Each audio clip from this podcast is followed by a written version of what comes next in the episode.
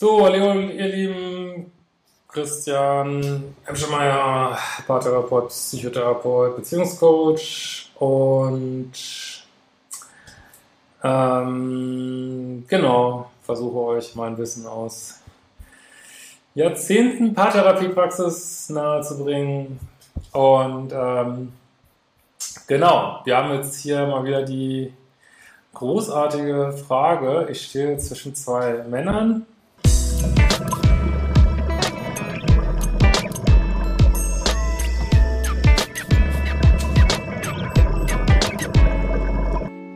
Werde ich da wohl sagen? Aber wir hören uns das mal an, die Geschichte von Petruschka. Ah, lieber Christian, ich bin ein großer Fan deiner Videos und habe gefühlt alle gesehen, zumindest mehrmals dann müsstest du dieses Thema schon mal gesehen haben. Zum einen finde ich die Inhalte sehr interessant, zum anderen sind diese sehr unterhaltsam vermittelt, so dass seine Videos für mich zur allabendlichen Lektüre geworden sind.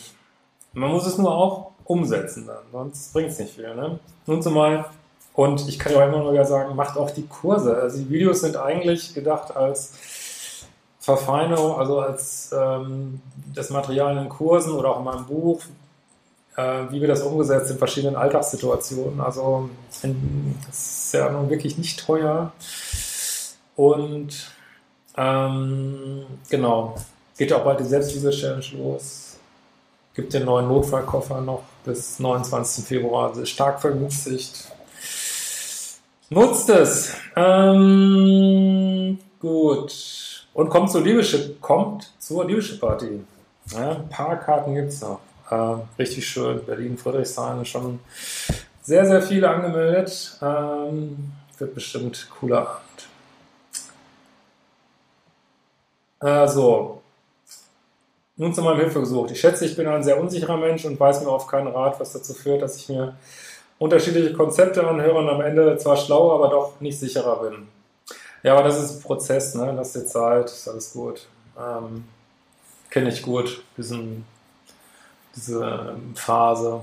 Ich bin in den 30ern und hatte in meinem Leben entweder Beziehungen zu Menschen, die irgendwie toll, aber sexuell nicht sonderlich attraktiv fand. Diese endeten meist nach drei bis vier Monaten. Oder ich ließ mich auf etwas ein, was mehr oder minder, ich nehme an, meine Kindheitsverletzungen triggerte. Diese Art Beziehung ging deutlich länger und waren sehr schmerzlich. Ja, da merkt man schon an deinen Zahlen, dass du schon also viel über dich nachgedacht hast zumindest.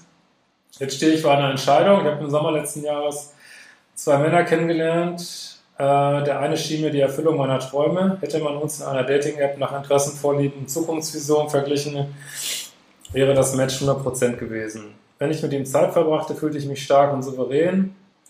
Nicht zuletzt, weil er mit beiden Beinen im Leben steht und mir viel Sicherheit bietet. Ich habe mit ihm gelacht, habe mich jedoch auch daran gestört, dass ich das Gefühl hatte, wir würden nicht wirklich auf Wellenlänge kommunizieren. Nichtsdestotrotz empfinde ich ihn als einen Mann, dem ich liebevoll begegnen kann. Ich habe ihn richtig gern. Ich ließ mich auf eine Beziehung ein, die nach vier Monaten an zwei Dingen scheiterte. Ich hatte zum einen festgestellt, dass ich alles Intime, was in Richtung Sexualität ging, nicht wirklich genießen konnte, weil ich die Art, wie er mit mir umging, nicht wirklich sonderlich mochte und mich auch nicht traute, mit ihm darüber zu sprechen. Gut, an diesem Nicht-Trauen, da kannst du natürlich arbeiten. Ansonsten, ich weiß jetzt nicht genau, was du meinst hier natürlich. Äh, es könnte jetzt sein, dass du meinst, er ist nicht, ähm, ja, vielleicht nicht wirklich zärtlich mit dir umgegangen. Das ist ja natürlich klar, dass das dann nicht geht. Oder es war wieder ein Polaritätsthema. Das ist wirklich häufig, ne? weil es ist selten, glaube ich, dass, du, dass man jemanden findet, der echt in seiner Polarität ist und gut, sage ich mal, viele Menschen, die sehr auf sich besonnen sind, sage ich mal so, ähm, sind halt, ja, ähm, sind häufig sehr in ihrer Polarität, aber sind halt nicht nett dann, ne? Das ist, ähm, ja. Ähm, das betrifft Männer natürlich auch, ne? Also äh, viele Frauen, die für Männer, die so weiß ich nicht, irgendwie emotional und äh, verführerisch äh, rüberkommen äh, und den Kopf verdrehen und äh, immer die richtigen Sachen sagen, sind manche auch nicht wirklich nett. So, ne? Und das beides, und jetzt natürlich jemand hat, der nett ist und der das sexuelle eben nicht bedient, ist für beide Geschlechter nicht gut. Ne? Ähm, so.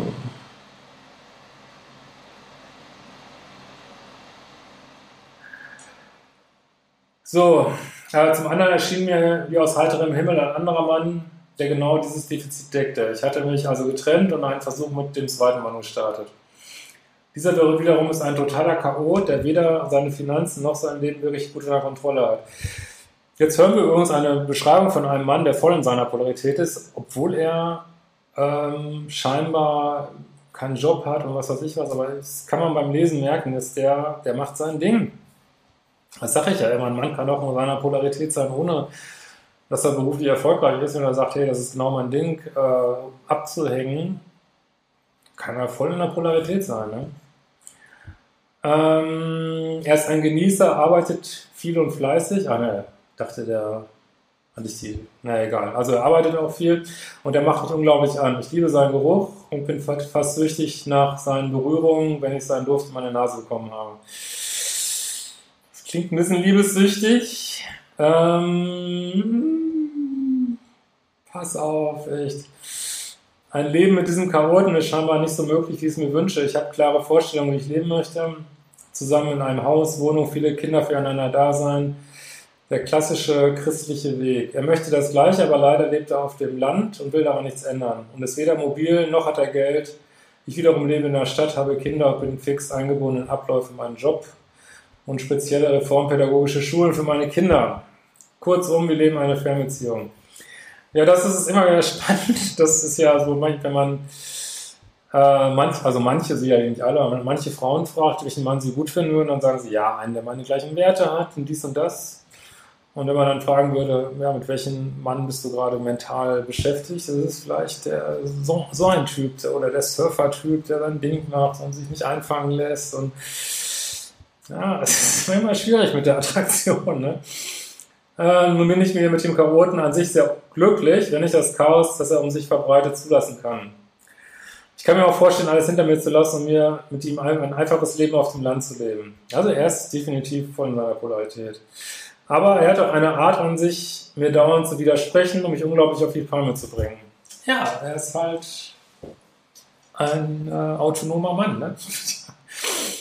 ähm, aber so richtig. Ich bin sonst sehr ausgeglichen und entspannt und in seiner Gegenwart werde ich richtig aggressiv genervt und meckere fast pausenlos an ihm rum, weil er nicht ordentlich und geordnet und zielstrebig genug ist. Tja, und weil du ihn nicht angefangen kriegst, ne? Das macht dich an. So, ne? Ich weiß, dass es ein mieses Verhalten von mir ist, was ich ehrlicherweise gar nicht so von mir kenne. Das lässt mich schließen, dass er, dass er mir auslöst. Ich genieße es, bei ihm zu sein. Es gibt viele kleine Schmerzpunkte, die er mir hochholt. Wie zum Beispiel, aber ein Mann muss doch eine Familie ernähren können. Nee, ein Mann, keiner muss irgendwas können. Äh, der macht halt, was er will. Und das find, ich finde das irgendwie auch gut. Aber ein Mann muss doch, nachdem Mann viel Geld verdient hat, auch noch viel Zeit romantisch mit mir verbringen. Und so weiter.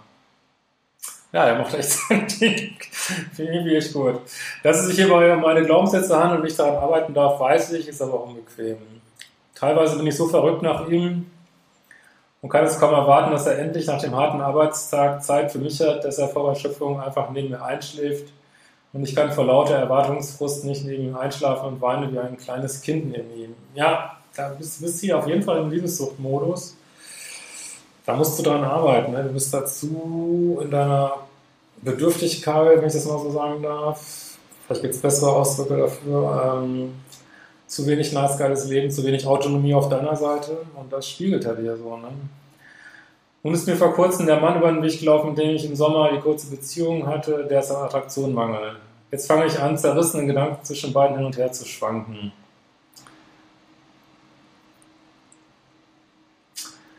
Ähm, mit dem Mann aus dem letzten Sommer hatte ich viel Harmonie und innere Ruhe.